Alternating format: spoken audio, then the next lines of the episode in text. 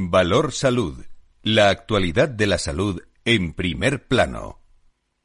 Comienza un tiempo de radio y comunicación con la salud y la sanidad como protagonistas, información, reflexión con nuestros contertulios en directo. Son expertos diversos en su procedencia, pero son los mejores.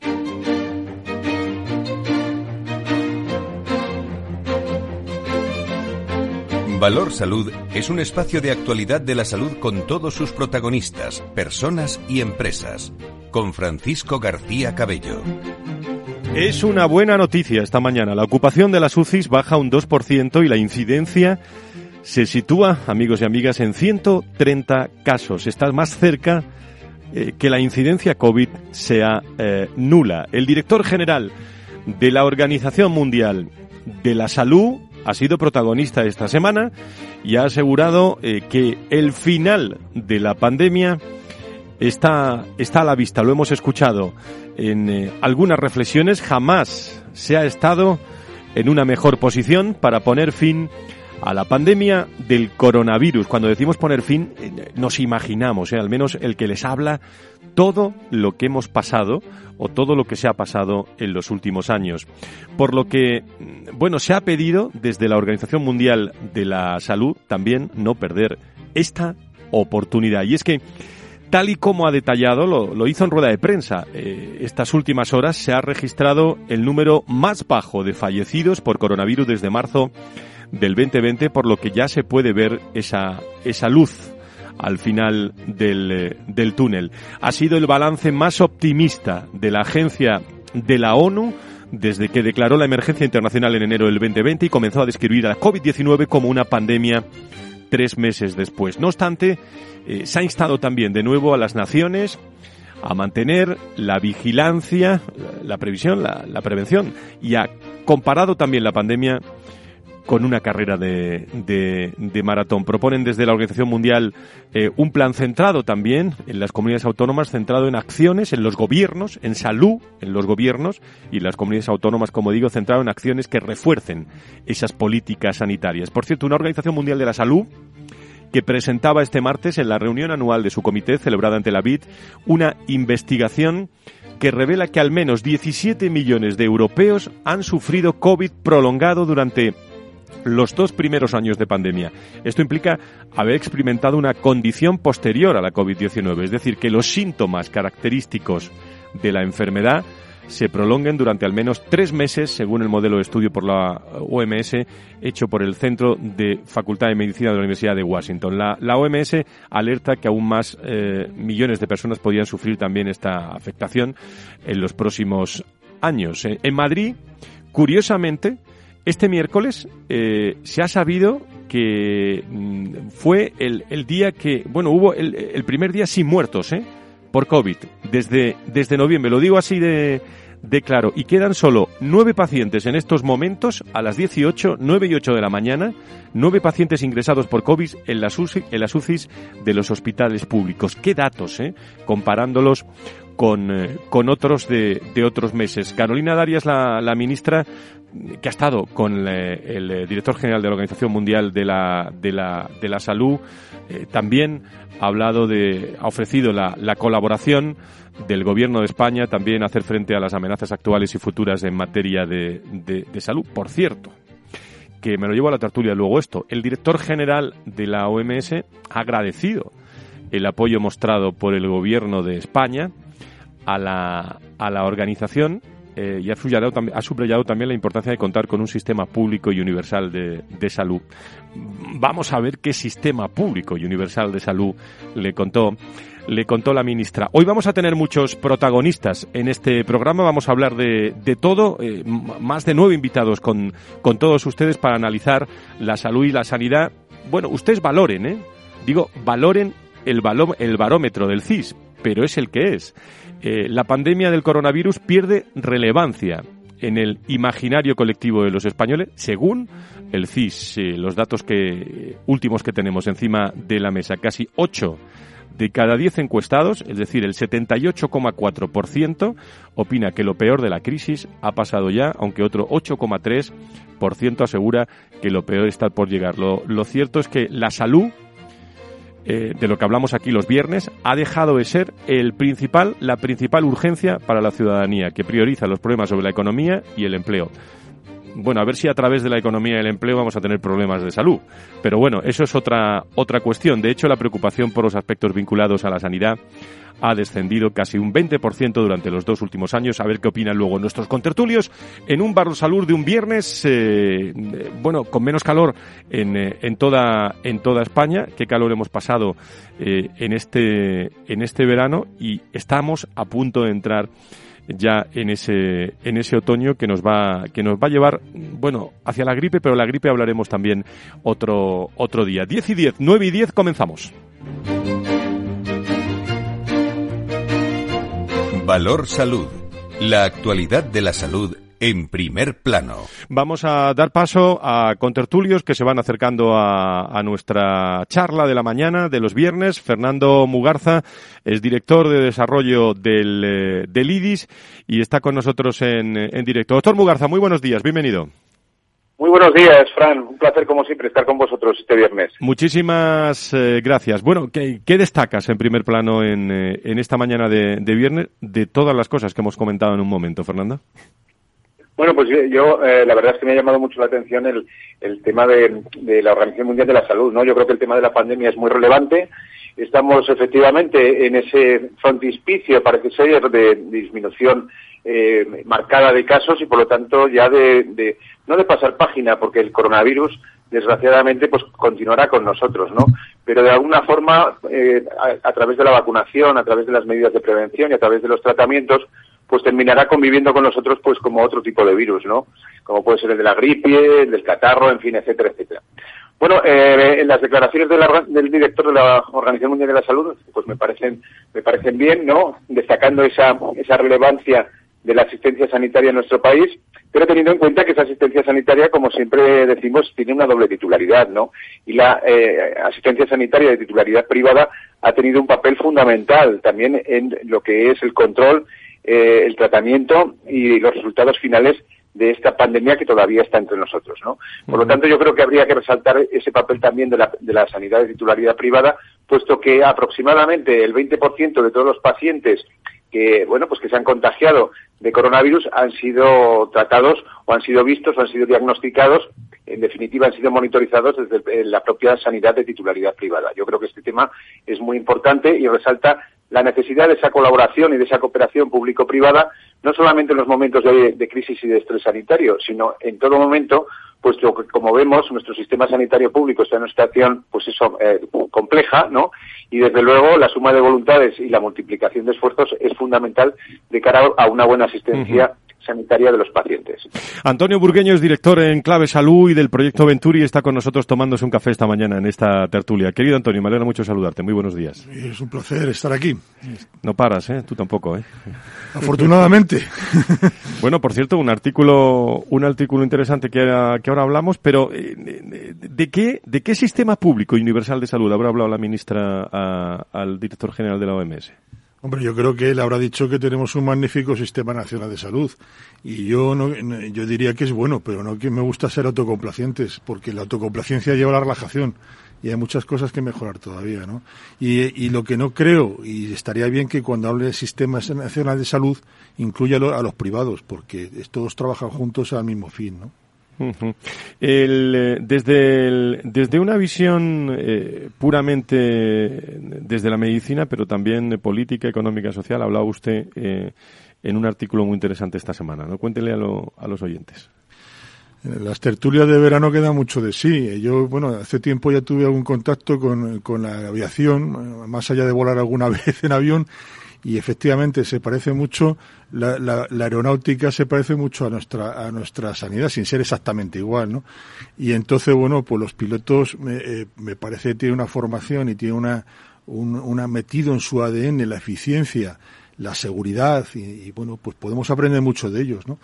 Y bueno, por eso yo puse ficha, uno, ficha un piloto de aéreo para su, por cierto, empezaba el artículo diciendo que no me hablaba, no hablaba de pilotos de, tecnológicos, que como dijo don Ángel Anuza en, este, en esta mesa, en la sanidad hay más pilotos que las compañías aéreas, pero se refería a proyectos piloto. Entonces, bueno, pues empezaba así, claro. Don Fernando, eh, desde el IDIS, eh, habéis tenido eh, un debate muy interesante esta, esta semana, pero como yo decía, el otoño promete, ¿no? Sí, así es. Si me permite, de todas formas, saludar a Antonio, un abrazo muy fuerte. un abrazo fuerte, don Fernando, un placer siempre. Voy a hacer que os veáis pronto, ¿eh? porque estoy organizando algo con todos los contertulios, o sea que no, no os preocupéis. ¿eh? Estupendo, esto, esto es sorpresa, sorpresa, pero será un placer con toda seguridad. Con toda seguridad. Un fuerte abrazo. un abrazo muy fuerte. No, y si me permite seguir con el parangón antes de, dar respuesta a lo que me estabas comentando de, de los pilotos, ¿no? Como estoy yo también en esta fase ahora de Ah, bueno, tú, tú eres piloto también, aparte de médico. Doctor Mugarza y piloto. Lo tenía que haber escrito él, esto. Ya, hay una hay una faceta que nos enseñan y que precisamente estoy en las clases prácticas en ese en ese tema que es el tema de eh, eh, practicar las pérdidas no cuando el avión entra en pérdida no bueno pues yo, creo que que nuestro sistema eh, nacional de salud está en este momento entrando en pérdida y, lo que tienes que, hacer es tener una estrategia clara de cómo tienes que remontar, ¿no? Y para remontar, pues nada mejor que hacer un análisis y un diagnóstico certero de la situación de nuestro Sistema Nacional de Salud y por otro lado, pues atender aquello que dicen los expertos y que está recogido también en el manifiesto que desde la Fundación IDIS lanzamos pues allá por finales del año 20 y que tiene 10 principios que, yo creo que son pues muy relevantes a tener en cuenta de cara a ese tratamiento y de esa a esa recuperación de esa hipotética pérdida que podría estar el sistema eh, nacional de salud ahora en este momento, ¿no? El sistema público de salud. Ah, magnífico, magnífico. Esto, esto, es para escribirlo. Pero usted, usted que escribe, que, que escribe muy bien, Fernando, deje escribir. Bueno, pues ahí lo dejo, ahí lo dejo. Y, luego, y con lo que me comentabas y me preguntabas, eh, Fran, efectivamente, pues eh, hemos participado recientemente en el primer observatorio ODS, eh, de los ODS, de los Objetivos de Desarrollo Sostenible, de esa Agenda 2030 que tenemos en ciernes y que tiene un capítulo sanitario pues muy importante, ¿no? No solamente relacionado con el tema de la salud, sino también con el tema de la innovación en el entorno sanitario y de salud y también en el establecimiento de alianzas y colaboraciones ¿no? entre la parte pública y la parte privada. Y efectivamente nuestra directora general, Marta Villanueva, participó con una ponencia en una mesa precisamente en este objetivo de desarrollo sostenible número 17 relacionado con el establecimiento de alianzas y qué bueno es hablar precisamente de, de, lo que comentaba al principio, ¿no? de sumar voluntades y multiplicar esfuerzos porque aquí no sobra nadie, en el sector sanitario no sobra nadie, sino todo lo contrario. Lo que hay que tener en cuenta es que hay que utilizar todos los recursos disponibles, vengan de la titularidad, de donde vengan, de una forma estratégica, sinérgica y cooperativa, en beneficio, en definitiva, de la población, del, ciudadano y del paciente, en definitiva, para solventar los, problemas que tiene el sistema de, de acceso, de equidad, de cohesión, en fin, etcétera, etcétera. Muy bien. Eh, no sé si las eh, les ha llamado la atención, bueno, todo lo que lo que hemos dicho en el comienzo del programa sobre la situación que el COVID. Pero yo, cuando salen esas noticias y reflexionamos sobre eso, me acuerdo de cómo hablaba con ustedes eh, con Antonio Burgueño, con, eh, con Nacho Nieto, que viene ahora con nosotros también al final de la tertulia, con eh, Fernando Mugarza, con todos los profesionales, que sabéis mucho de esto. ¿Os acordáis de la situación que, que hemos vivido? Y cuando damos estas noticias, realmente es una bocanada de aire fresco también para, para el sector, pero ¿qué análisis hay que hacer de lo que hemos pasado también, eh, Antonio? Yo recuerdo el programa diario eh, a las dos, me parece. Sí, a las dos, a las dos de la tarde. Donde además nos, empeñamos, nos empeñamos en dar el dato positivo, en un, caos tremendo, y dice, tiene que haber algo positivo en esto. Y todos los días buscamos ese dato positivo que ayudará pues pues a, a, a, seguir adelante no sí sí fue un tema muy interesante poder estarlo comentando en las ondas. Fernando, más cerca, ¿eh? De, bueno, este miércoles en, en, Madrid prácticamente ya, o esta semana en Madrid prácticamente ya casi, casi, permítame la expresión, nos olvidamos del COVID. No, eh, eh, nos olvidamos del COVID hasta cierto punto, pero eh, siempre de la mano de algo que es muy importante que me gustaría resaltar precisamente en, esta, en este momento, ¿no? Y que es el tremendo esfuerzo que han hecho todas las instituciones y organismos que han estado detrás de la investigación y de la innovación, ¿no? Y hablo de la industria farmacéutica, de la industria de tecnología sanitaria, de los investigadores de la vertiente pública o privada, en definitiva, para conseguir en un tiempo récord, porque tenemos que tener en cuenta que es un tiempo récord, a pesar de que ha sido un tiempo muy duro y, con, y con terribles pérdidas humanas, pero la verdad es que se ha hecho un esfuerzo tremendo y al final pues se ha conseguido lo que hasta ahora no se había podido conseguir, en un tiempo récord tener vacuna disponible, vacunas disponibles y además medicamentos eficaces frente a este coronavirus que tanto estrés y tanta desgracia ha provocado entre la población, ¿no? Yo creo que ese tema es muy importante. Pues déjenme que se lo pregunte también a esta hora de la mañana, a las 10 y 20, 9 y 20 en las Islas Canarias, a otro contertulio también de este programa en los últimos ocho años, como es el presidente de la Comisión de Sanidad de la COE y presidente de la patronal de la sanidad privada en España, don Carlos Ruz. Don Carlos, muy buenos días, bienvenido. ¿Qué tal? Muy buenos días. Un placer acompañaros. Estábamos hablando sobre esa ocupación de las UCIs que baja un 2%, incidencia se sitúa en 130 casos, Madrid eh, pues eh, prácticamente eh, prácticamente solo ha habido mm, pues nueve pacientes. Hay nueve pacientes ingresados. Esto ya son números muy interesantes Carlos. Sí no desde luego es una circunstancia que por un lado yo creo que vamos normalizando a nivel de asistencia está absolutamente normalizado en cuanto a las pautas de tratamiento y demás. Es, yo creo que sigue siendo importante que se vaya manteniendo por parte de la población pues la, la vacunación, ¿eh? pues con, con, con, también normalizarla, ¿eh? si ahora pues hay dosis para el otoño, pues que, pues que aquellos que, le vaya tocando, que vayan acudiendo. Y, y, yo creo que esa sería la, la, conclusión, Frank. La tenemos que normalizar la, relación con el virus, eh, y seguir las pautas que vayan marcando las autoridades sanitarias. por cierto, aquí hemos venido hablando mucho de personas y de, y de salud. Hoy podemos anunciar a esta hora, luego se lo encontrarán ya en todas las las web y en, y en los contenidos también de, de las redes, vamos a anunciar, o, tiene que anunciar también la patronal ASPE, eh, un acto que se va a celebrar el próximo 25 de octubre, iremos anunciándolo sobre el mundo de, de las personas, de las personas, la escasez de talento en nuestro país, con destacados invitados, organizado también por, eh, por ASPE, por la patronal, con la colaboración también del Foro de Recursos Humanos que estará allí con el presidente de la, de la CEO el día 25 de, de octubre. Carlos, cuéntanos eh, este, este programa más o menos resumido y me imagino que va en línea de, de la importancia de la patronal también a todos los factores importantes como son la escasez de talento, el empleo en el sector, ¿no? Sí, bueno, segundo Congreso de Recursos Humanos y Salud. Yo creo que el año pasado eh, se realizó, fue tremendamente interesante. Eh, por ejemplo, el año pasado pues eh, contamos con el director general de ordenación profesional en aquel momento, con, con Vicente, y contamos también, por ejemplo, un, último debate en el que participó también Juan Abarca, el presidente de HM y de, y y de IBIS. Y este año, pues yo creo que como lo que lo que empieza bien, pues muchas veces pues es más fácil que continúe bien. volvemos a contar con la dirección general de ordenación profesional del Ministerio, en este caso con doña Celia Gómez, y después tenemos dos mesas sobre escasez de, profesionales, uno más desde un punto de vista jurídico-legal y otra más desde el punto de vista de la retención del talento. En ambas, eh, yo creo que contamos con, pues, la representación de la OMC o de, los sindicatos ¿eh? y, también de, grandes empresas del sector.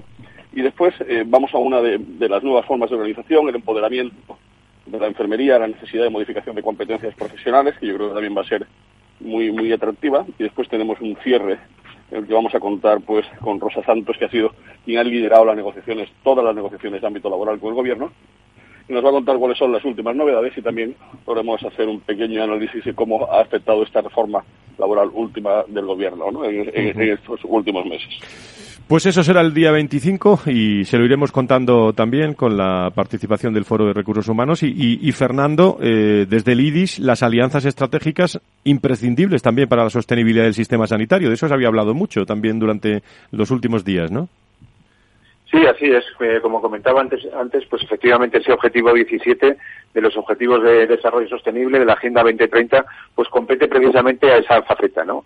Al establecimiento, a la importancia, ¿no? Del establecimiento de las alianzas de los acuerdos de colaboración y cooperación en los diferentes segmentos y sectores del entorno eh, profesional e industrial, ¿no? Y en ese sentido, bueno, pues tanto ASPE como la Fundación IDIS, ¿no? Pues lo que estamos intentando es precisamente reforzar esas alianzas, pues eh, con los diferentes entornos que, tienen competencias dentro de lo que es el entorno sanitario y, por supuesto, con todo el entorno sanitario público, porque nosotros lo que queremos es que tengamos y los ciudadanos tengan la mejor sanidad posible y, por lo tanto, eso requiere un sistema sanitario público público fuerte, robusto, sólido, suficiente, eficiente y también un sistema sanitario privado que complete y complemente precisamente esa actividad trabajando sinérgica y estratégicamente. Los retos del futuro son, son muy grandes, relacionados con el envejecimiento de la población, la cronicidad, la investigación, la innovación y sus costes, y por eso, eh, indiscutiblemente, la única forma de afrontar el presente ya y el futuro es precisamente a través de esas alianzas, esa cooperación y esa contribución entre unos y otros, entre lo público y lo privado, y lo privado y lo público. Antonio, ¿algo que añadir?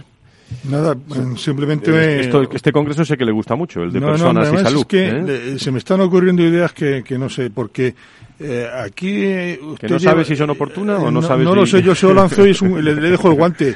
Tiene usted un programa de recursos humanos, un programa de salud, y es que el tema de recursos humanos es tan importante en sanidad que da para un programa específico de eso. ¿eh? O sea que ahí lo dejo. Bueno, bueno, es una, es una son, tanto, son tantos los retos que hay por delante en recursos humanos. Don Carlos, don Fernando, ¿algo más que añadir en esa tertulia de la mañana de los viernes?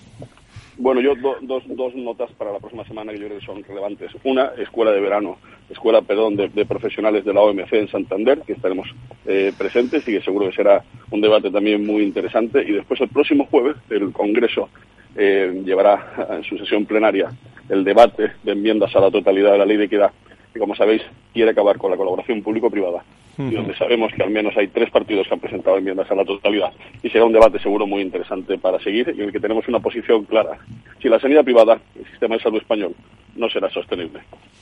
Muy bien, Carlos presidente de la Comisión de Salud de la, de la CEO y presidente de la patronal. Muchísimas gracias por estar con nosotros esta mañana. Don Fernando, ¿algo más? Sí, pues nada, simplemente reforzar lo que comentaba el, el presidente de, de, ASPE, ¿no? Eh, en el sentido de, ese, encuentro en la Universidad Internacional de Pelayo, en el que participa también nuestro presidente, eh, el doctor Juan Abarca, de la Fundación IRIS.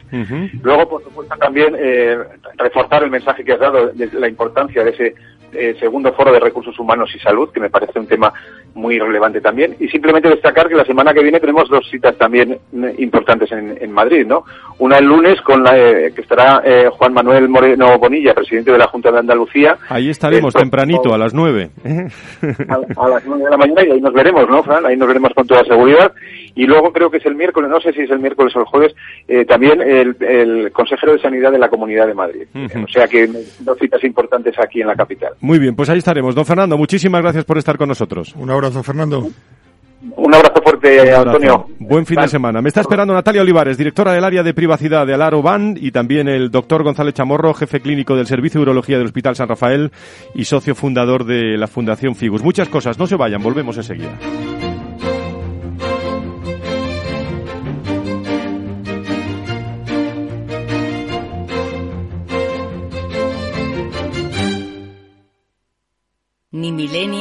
Ni boomers, todos pertenecemos a la misma generación. Los que estamos aquí y ahora para transformar el país. La generación de los que sueñan y hacen. Con los fondos de la Unión Europea, miles de ideas están pasando del papel a la realidad. Entra en plan de recuperación.gov.es y haz tu sueño posible. Gobierno de España. Viajeros que llevan tres años esperando para ir a Nueva York, acuden por fin a la puerta de embarque, por favor. Volvemos a disfrutar de un verano sin restricciones. Y en Renta 4 Banco queremos celebrarlo sin límites. Llévate un 1% de tus aportaciones para operar en bolsa o un 33% de descuento en comisiones de fondos. Y todo sin límite de cantidad. Entra en r4.com y paga menos por tu inversión. Solo durante el verano. Renta 4 Banco. ¿Quieres más? Consulta bases legales en r4.com.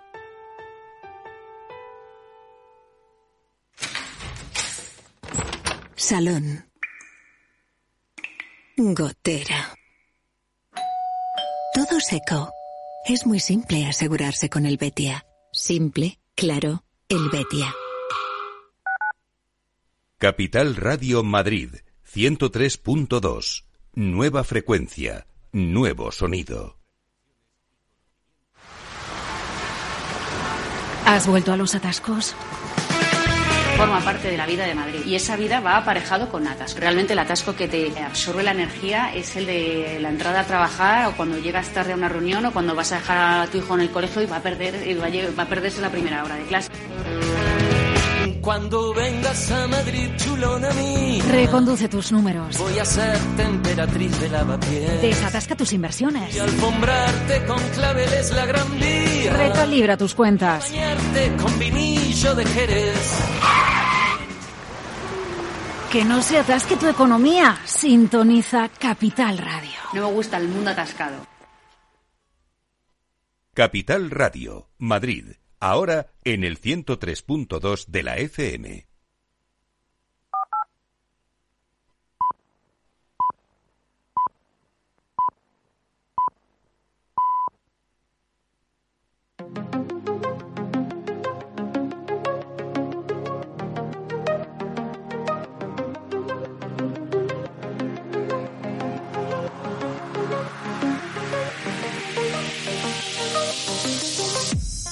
Valor Salud es un espacio de actualidad de la salud con todos sus protagonistas, personas y empresas. Con Francisco García Cabello.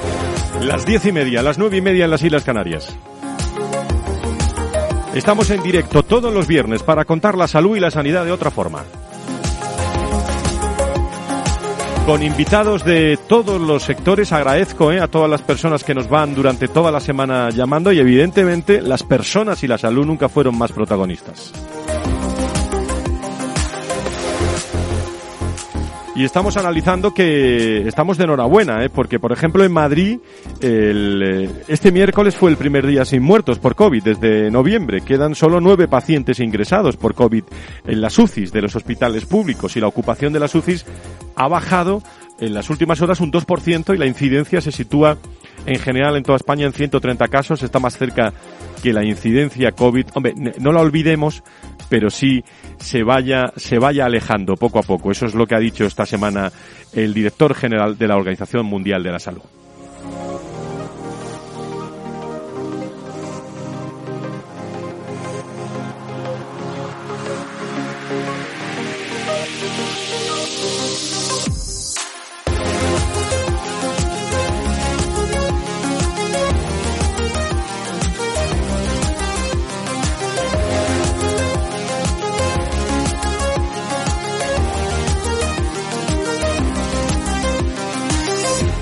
Valor Salud es un espacio de actualidad de la salud con todos sus protagonistas, personas y empresas.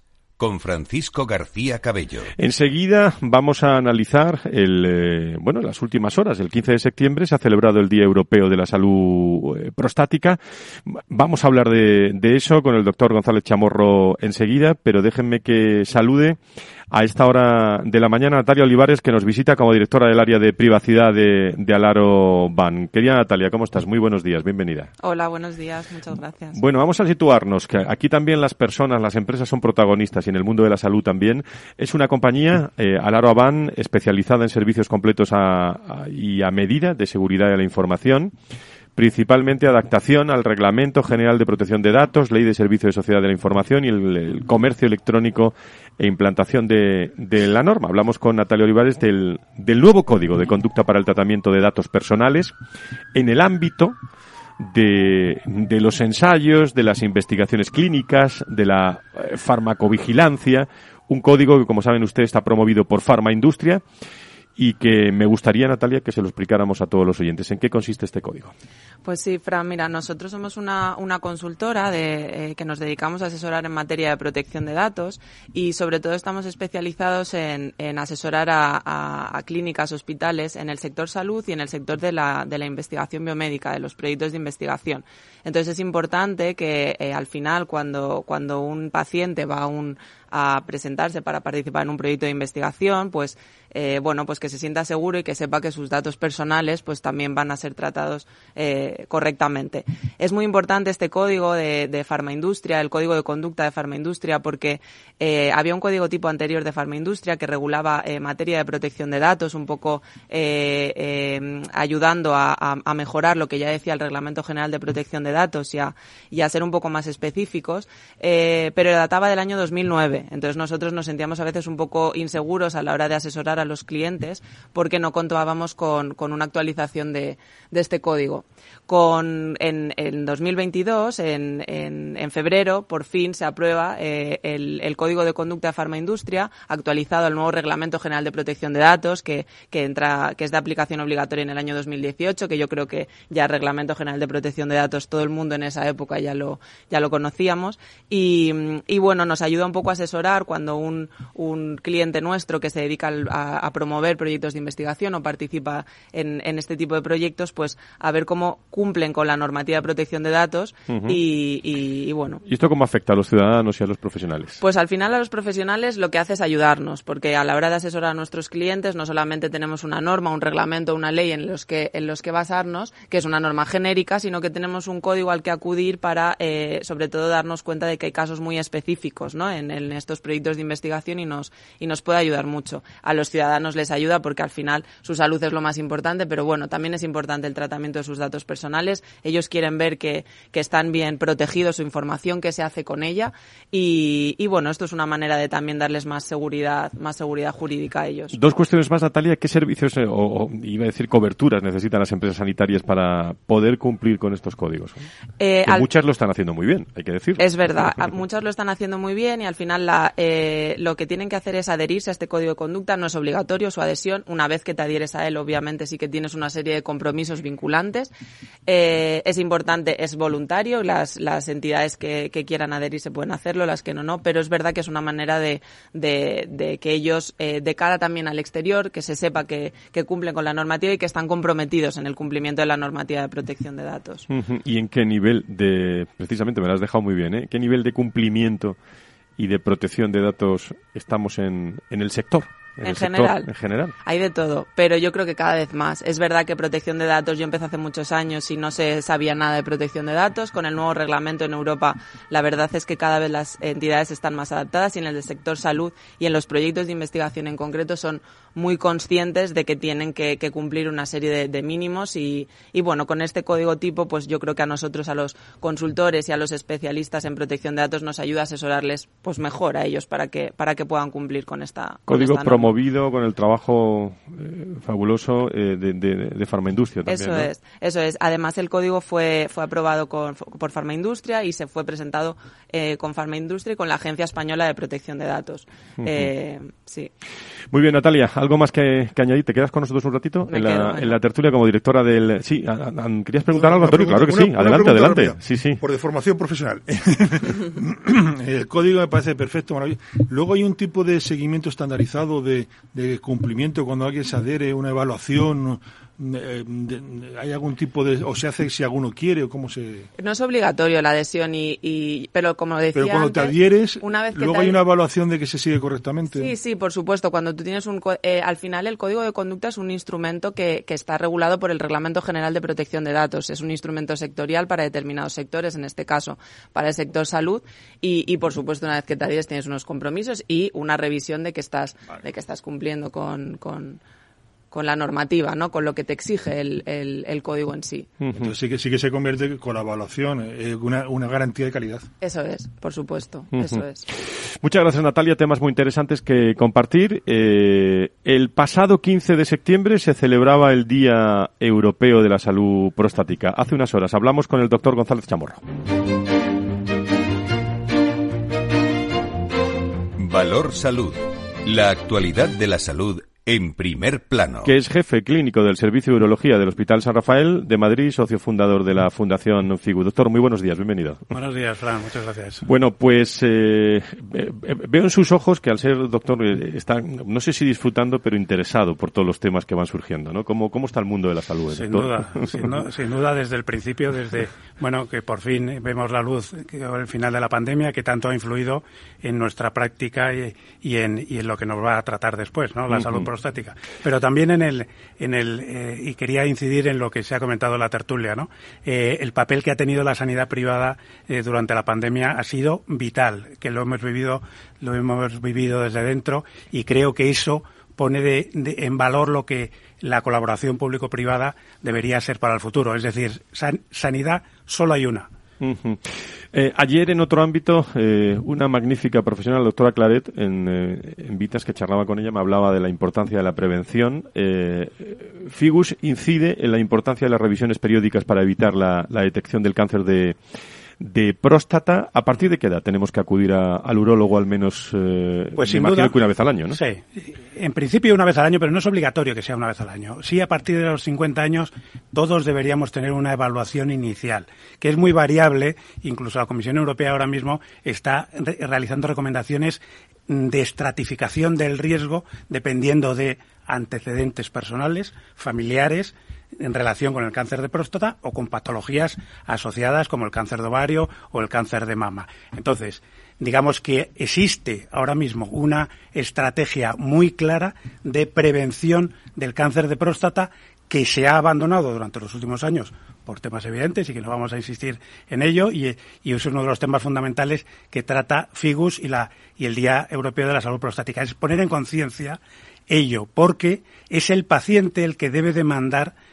ese, esa valoración del riesgo y no de momento al menos, las autoridades sanitarias las que tienen que planificar el cribado del cáncer de próstata, como ocurre con la mama o, como ocurre con el colon. Es decir, es el paciente el que debe demandar su interés por conocer cuál es el riesgo de cáncer de próstata en su caso particular. Y en determinados casos, a veces, los pacientes tienen que, tienen que empezar a acudir a, los 40 años si tienen antecedentes directos de padre o hermanos con cáncer de próstata. ¿Quién se cuida mejor de todas las generaciones? Me imagino que por edad los, los baby boomers. No quiero mirar a nadie, porque estoy yo aquí también, pero no lo sé. Sí, sin duda. Sin duda, eh, tenemos una conciencia eh, preventiva mucho mayor que generaciones anteriores, anteriores a la nuestra. Pero, sin embargo... ¿Nos cuidamos más que nuestros padres y nuestros abuelos? Sí, ¿no? sí, sí. Preventivamente nos cuidamos más, sin ninguna duda. Lo que ocurre que aún así, eh, eh Figus ha, publicado recientemente un, estudio muy serio eh, en el que se constata que solo el 40% de los hombres se revisan periódicamente por este tema, a diferencia de las mujeres, que es, que es el 80%. Nos doblan en cuanto a, a esa concienciación. Y por eso Figus intenta concienciar y promover y por eso estamos aquí. ¿Se, están, ¿Se están dando buenos mensajes en cuanto a la prevención de la, de la, de la urología? O, el, tema, el tema es que efectivamente hace unos años hubo, hubo una campaña de restricción del uso del PSA. El PSA es un análisis de sangre que se hace eh, para detectar el cáncer de próstata, es un marcador de cáncer de próstata que hace muchos años eh, provocó que se diagnosticaran muchos cánceres que eran clínicamente no significativos eso llevó a que se tratara, se sobretratara a mucha gente.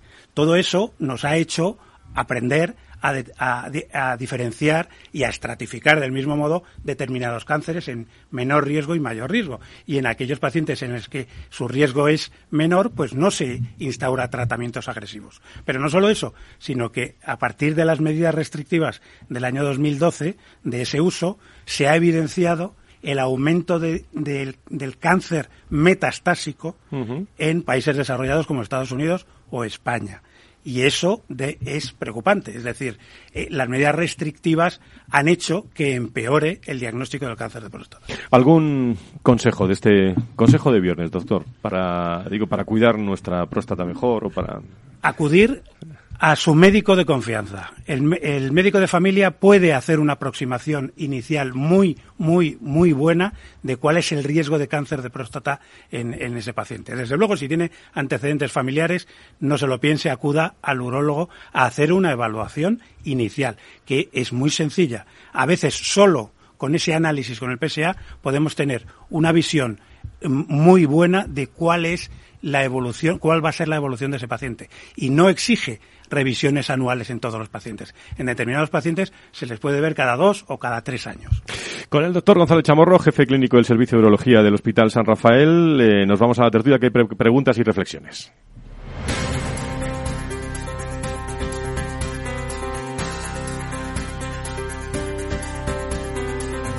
Valor Salud desde la actualidad. La salud al alza. Las 10.43, Nacho Nieto es eh, experto en políticas sanitarias y es consejero de salud de, La Rioja. Querido Nacho, ¿cómo estás? Muy buenos días, bienvenido. Buenos días, eh, buenos días a todos. Y Muchísimas a los oyentes también. Gracias, Antonio Burgueño también. No sé si tenéis alguna reflexión, alguna pregunta antes de que se vaya el doctor eh, el doctor González Chamorro a seguir trabajando, que le esperan pacientes. ¿eh? Precisamente me, viene muy bien que esté aquí, doctor, porque tenía una duda, una duda profesional y que podría ser personal puede también. Pero eh, efectivamente ha dicho cosas muy interesantes. Los cribados no la panacea. se ha cuestionado mucho en PSA, pero, yo creo que es cuestionable también en, otros. la concienciación es la mejor forma, pero siguiendo el proceso que puede seguir una persona, dice, ¿Hay sintomatología que el médico puede detectar o simplemente es una prevención dice tengo que ir por si acaso? o, decir, este síntoma me invita a pensar que puede haber un proceso? por supuesto, los síntomas son evidentes eh, que, debe consultar el paciente y fundamentalmente son eh, sintomatología miccional, generalmente descozor, dolor, frecuencia, urgencia miccional, por supuesto sangrado con la orina o infecciones urinarias. Pero generalmente esos síntomas, si se deben a cáncer, ya estamos ante una enfermedad probablemente bastante avanzada. Es interesante eso, porque los síntomas aparecen con mucha evolución. Efectivamente. Es silenciosa al principio y se le permite la expresión. Exacto. Por eso es trascendente la prevención, la consulta sin síntomas. Correcto, es muy importante vital en muchos casos. Nacho, no sé si tienes alguna cuestión, alguna reflexión. No, una reflexión sí, no, no sobre este tema que Antonio te mm. veo muy interesado. En que estoy trabajando en un tema y, precisamente los cánceres de próstata están muy cuestionados en la cribado y tal. Y ya lo explica muy el doctor. Sin ninguna duda y los, en fin, los cribados y la. Pero, pero es verdad. Eh, ha, dicho una cosa que a mí me ha llegado especialmente y seguramente no es por ser usted un urólogo, sino porque está viendo lo que nos pasa en este momento en el sistema sanitario y es eh, ha sido que mm, el COVID ya parece, eh, no ha desaparecido, pero digamos que ha pasado. Eh, la incidencia, la preocupación ha pasado un poco más. De hecho, nos siguen dando las estadísticas. Antes las mirábamos dos veces todos los días, por si acaso. Ahora bueno, mm, las miramos o no, eh, con frecuencia. exactamente. Pero, pero es verdad, eh, el COVID ha dejado al sistema sanitario un poco patas arriba, ¿no? Ahí va, yo. Eh, no solo en la urología, sino, sino en muchas cosas.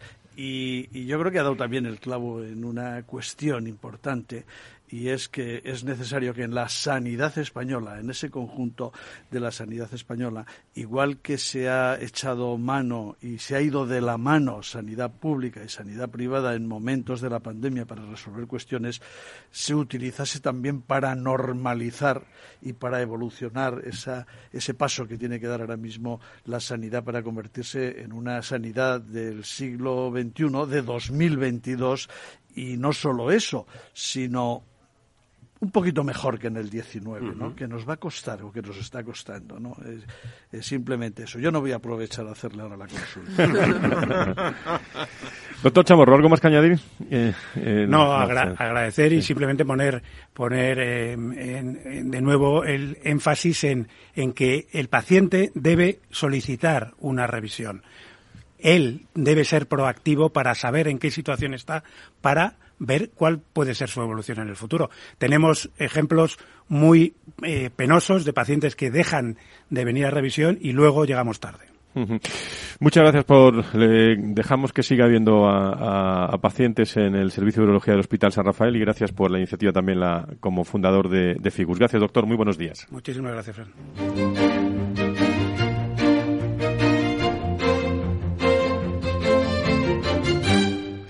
Y seguimos, recta final, 10.47, con eh, Nacho Nieto, con Antonio Burgueño. Nacho, ¿algo que, quieras llamar la atención en esta, en esta tertulia eh, de todos los, los viernes? Hemos hablado de, de, casi todo, de casi todo.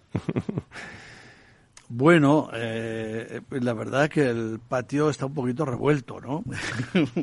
no solo en la sanidad, pero, pero quizá también en la, en la sanidad necesitamos buenas noticias, necesitamos un poco más de tranquilidad. Y, no sé, no se vislumbra de una manera de una manera especial en lugar de en lugar de tener y de encontrar soluciones a algunas cuestiones, pues eh, eh, los barullos se originan todos los días. Los barullos políticos que al final el otro día acabábamos diciendo que sí, que eh, los problemas, mm, todo es económico, pero al final son muchas veces problemas porque son de decisión política y no nos llegan a tiempo, ¿no? y ahora mismo pues parece que, que la política está en, en, otra, iba a decir en otra división, en otra línea, preocupada por, por otras cuestiones, que es verdad que son muchísimos los problemas que hay, pero a veces las cuestiones en las que se preocupa no son para resolver los problemas de los ciudadanos. No, no, los problemas sanitarios son mucho más mundanos y tienen más que ver con la organización y al final yo creo que, que todos tenemos que estar en este sector trabajando para que los profesionales puedan prestar su mejor asistencia. Y el que no tiene, y es que me, por la reflexión que hacías, Nacho, es que ¿en qué están? ¿Están en otras cosas o están en los problemas mundanos? Pues no están. El problema mundano es que la cita no me llega, que, que tengo un problema y no consigo llegar al médico, que llego al médico pero la prueba no me la hacen. En fin, esa, esa es la realidad, ¿no? Y que, y que, y que bueno, pues que se, hay que seguirlo trabajando. Hay un problema muy gordo, hay un atasco muy gordo. Se van canalizando muchas cosas, pero que, que todavía hay mucho trabajo por hacer.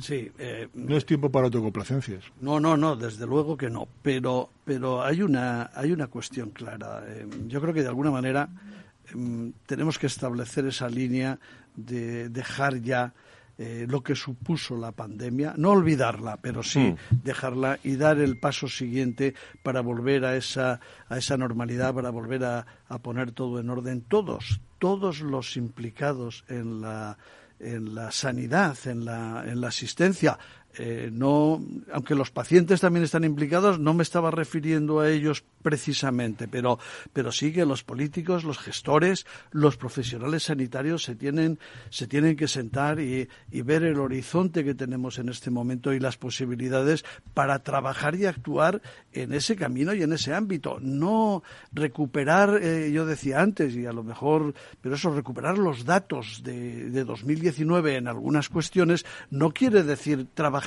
como en el 2019. Estamos en el 22, tres años. Son muchos para los pasos que ha habido que dar, que unos se han podido dar y otros no.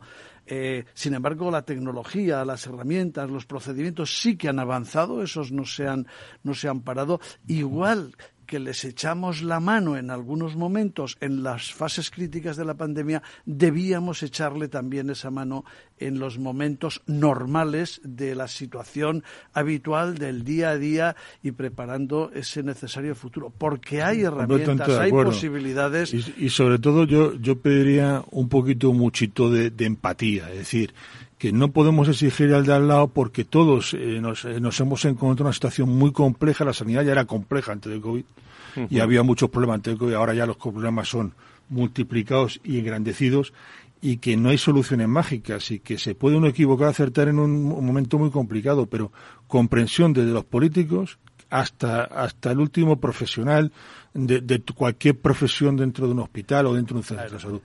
Todos tienen sus tensiones, todos tienen su problemática y hay que trabajar y mejorar, pero no exigir una normalidad cuando la situación no es normal. Nacho. Eh, yo- Pero hay que buscarla, hay que buscarla. Y los pues profesionales. es una cuestión de, también de cultura y de, de decir, Ah, oye, vamos a ser empáticos, no vamos a exigir ahora una primaria en Madrid excelente, pero bueno, sí, sí, Pero sí, sí habrá que buscarla, buscarla, hay, que bus- hay que buscarla, Que no va a llegar pero siendo, re- claro, eh, por supuesto, y que y por eso no sé que sea autocomplacente. La primaria hay una Pero especializada tampoco para no decir, eh, oiga, me- quiero una atención primaria de- que funcione como un reloj mañana mismo, es imposible. En- hay, hay algunas empresas, fíjese, como Fujifilm, em- empresa toda la vida, pues eh, imagen, eh, fotos, tal. Eh, mm, eh, bueno, el área de, de salud de empresas ha crecido mucho eh, a raíz de, de los últimos meses.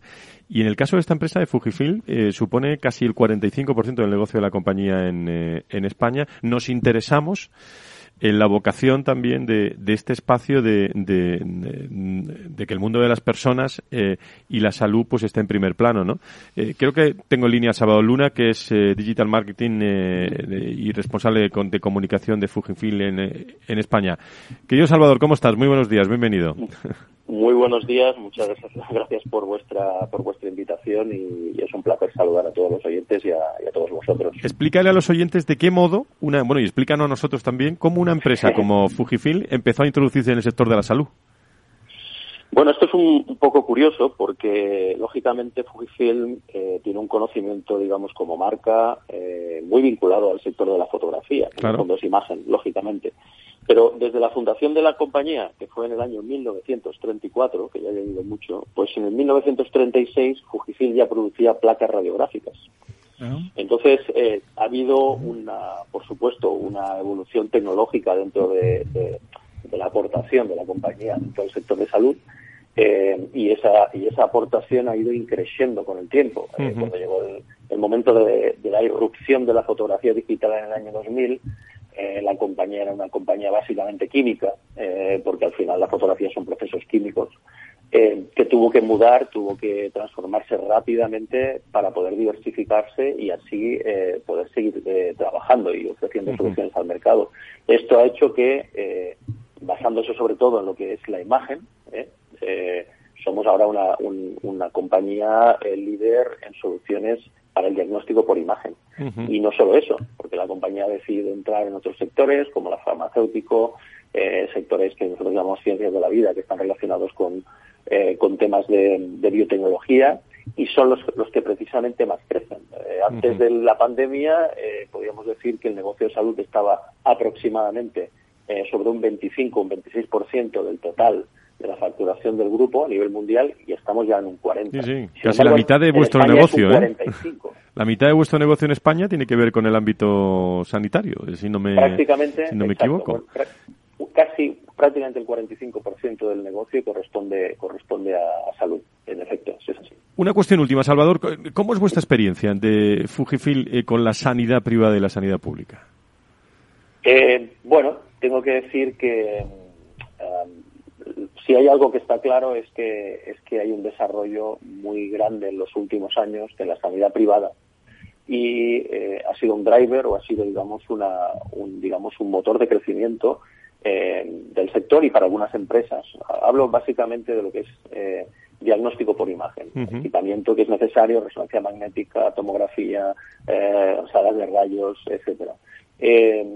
Eh, esa expansión, digamos, del negocio de la, de la sanidad privada pues nos ha hecho seguir, nos ha hecho permitir crecer, crecer y, y, seguir ofreciendo soluciones. Y en la sanidad pública estamos, siempre hemos estado y estamos eh, con, totalmente comprometidos con seguir ofreciendo soluciones, pero lógicamente por sus tiempos, por su organización, etcétera, es más difícil que, de alguna manera ser agresivo o ser eh, ambicioso a la hora de, de, crecer o de proponer, digamos, eh, objetivos, mm, podríamos decir, muy valientes. Pues estas cosas, si no las contamos aquí, muchas veces no. Eh, el sector de la salud y, el sector de la imagen de que conocemos a Fujifilm, no, pues no nos enteramos. Por lo cual agradezco mucho a Salvador Luna que nos lo cuente y un día nos vamos a vuestras maravillosas instalaciones de Alcobendas, eh, que habéis abierto hace poco, y hacemos el programa desde allí, si te parece. ¿eh? Estáis, estáis, invitados y eso sería un placer para nosotros poder acogeros en nuestras nuevas oficinas. sería muy curioso hacerlo allí, sí. Sí, sí. Pues vamos, muy interesante y ilustrativo, además. Nacho. Salvador, sí. Eh, eh, una pregunta, una pregunta que 30 segundos, 30 segundos tenemos. para la pregunta y la respuesta, digo. Sí, sobra, sobra. ¿Diría usted que lo que le ha pasado a Fujifilm es que ha sufrido una transformación digital? Nosotros eh, tuvimos una transformación, vamos a decir, más que digital, la, la digitalización nos transformó a nosotros. Eh, fue pura, pura, pura, supervivencia, Pero sí que hay que decir que teníamos una serie de tecnologías.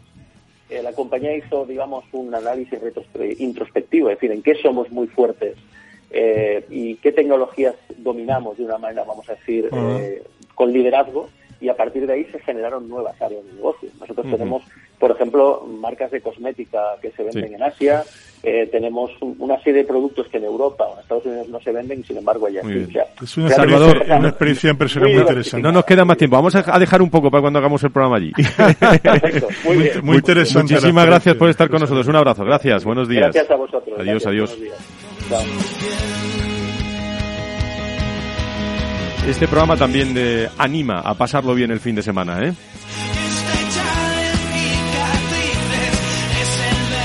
Y seguro que va a hacer cosas interesantes Nacho Nieto y Antonio Burgueño este fin de semana. Os agradezco mucho vuestra presencia en esta tertulia. ¿eh? Eh, mm, estamos juntando, ¿eh? Para juntarnos todos los contertulios un día y, reflexionar después de, tantos años. Ocho, años ya haciendo este programa. Muchísimas gracias. ¿eh? pronto. Buen fin de semana. Gracias. Gracias. Le digo adiós a Natalia también, que ha estado muy atenta al programa. Adiós, Natalia. Gracias. Gracias. y a Miki Garay y a José María Sánchez, a todo el equipo de Valor Salud y a todas las personas que colaboran con nosotros. Cuídense mucho. El viernes más salud y sanidad aquí en la radio, en Capital Radio. Adiós.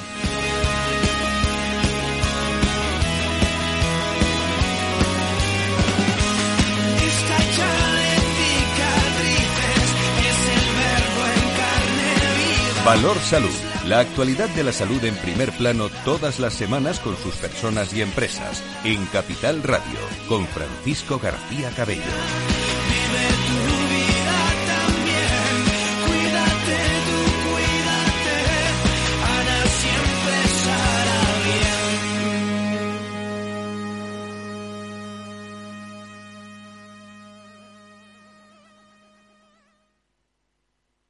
Frente a los impagos, vitamina D, la fórmula de información empresarial exclusiva de Informa para minimizar los riesgos y facilitar la toma de decisiones. Descubre Data Powered by Informa, la solución perfecta para tu negocio. Consulta al especialista en Informa.es.